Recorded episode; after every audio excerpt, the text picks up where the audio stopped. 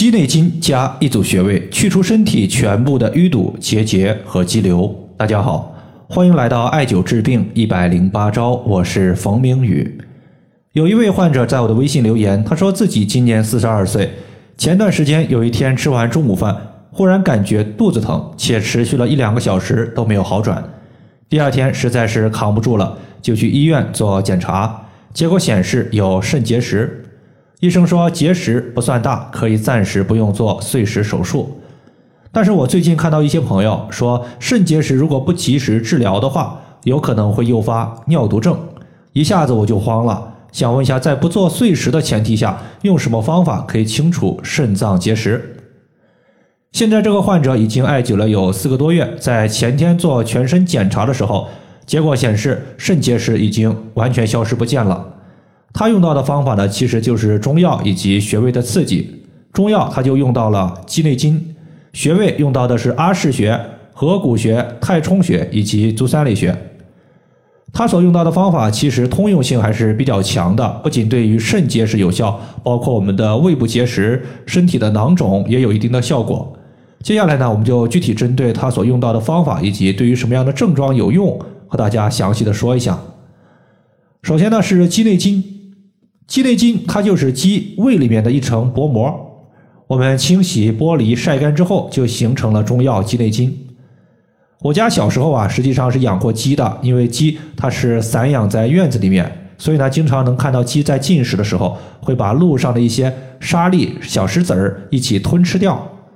这说明什么呀？说明鸡的胃对于石头的消化能力非常强，所以我们就把鸡内金拿来消除我们身体的结石。这次的患者呢，他是直接把鸡内金烘干之后研磨成细粉，早上起床的时候空腹三百毫升的开水，再加入十五克的鸡内金粉，直接送服就可以了。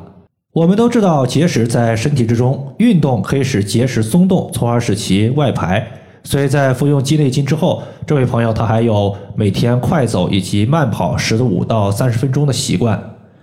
接下来呢，咱们说一下穴位的刺激，第一个是阿是穴。其实就是局部的疼痛点，比如这位患者他在最开始的时候有腹部疼痛的情况，那么腹部疼痛的点多半其实就是他的结石所在位置。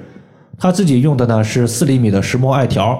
四厘米的石墨艾条温和度足够，穿透力也足够，在局部艾灸它能起到镇痛消结石的作用。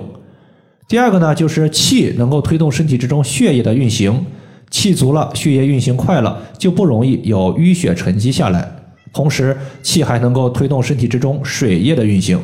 气足了，水液代谢正常，那么水液湿气就无法积聚，就不容易形成痰。我们要知道，淤血和痰湿是形成身体结节、囊肿和淤堵的主要物质。合谷穴和太冲穴结合在一起使用，我们称之为开四关，就相当于是打通了身体四个非常重要的关卡。因为合谷穴主气，太冲穴主血。气足可以避免痰湿和淤血的沉积，血足那么就可以滋养五脏六腑，五脏六腑的功能得到气血的不断滋养，那么从而呢使脏器功能正常，源源不断的再次产生气。所以合谷穴和太冲穴是调节慢性病必灸的穴位之一。合谷穴，当我们五指并拢的时候，大拇指和食指中间肌肉隆起的最高点就是合谷穴。太冲穴。现在找到我们脚部第一和第二脚趾，顺着脚趾缝向上推，推到两个骨头夹角前方有一个凹陷，这个凹陷就是太冲。最后呢就是足三里穴。其实最开始啊，这位朋友他足三里穴的艾灸方法用的是一个直接灸法，就是把艾绒搓成绿豆大小，然后的话在足三里穴的局部涂抹上凡士林，把艾绒贴在足三里穴上，用香头点燃。这样的艾灸方式呢，就是整体效果会非常好，但是缺点也非常明显，就是局部容易出现红肿、出现水泡。所以这位朋友呢，在尝试了将近不到一个星期之后，出现了第一次水泡。后来呢，他就改用了温和的艾灸方法。他在局部绑了一个大号的绿烟艾灸罐，能装一点八或者是四厘米以内的艾柱。平时呢，他是以三厘米的艾柱用的比较多。如果平时忙的话，会拍打足三里穴三到五分钟，然后的话，在晚上睡觉的时候，会在足三里穴贴一个自发热的艾灸贴来代替传统艾灸。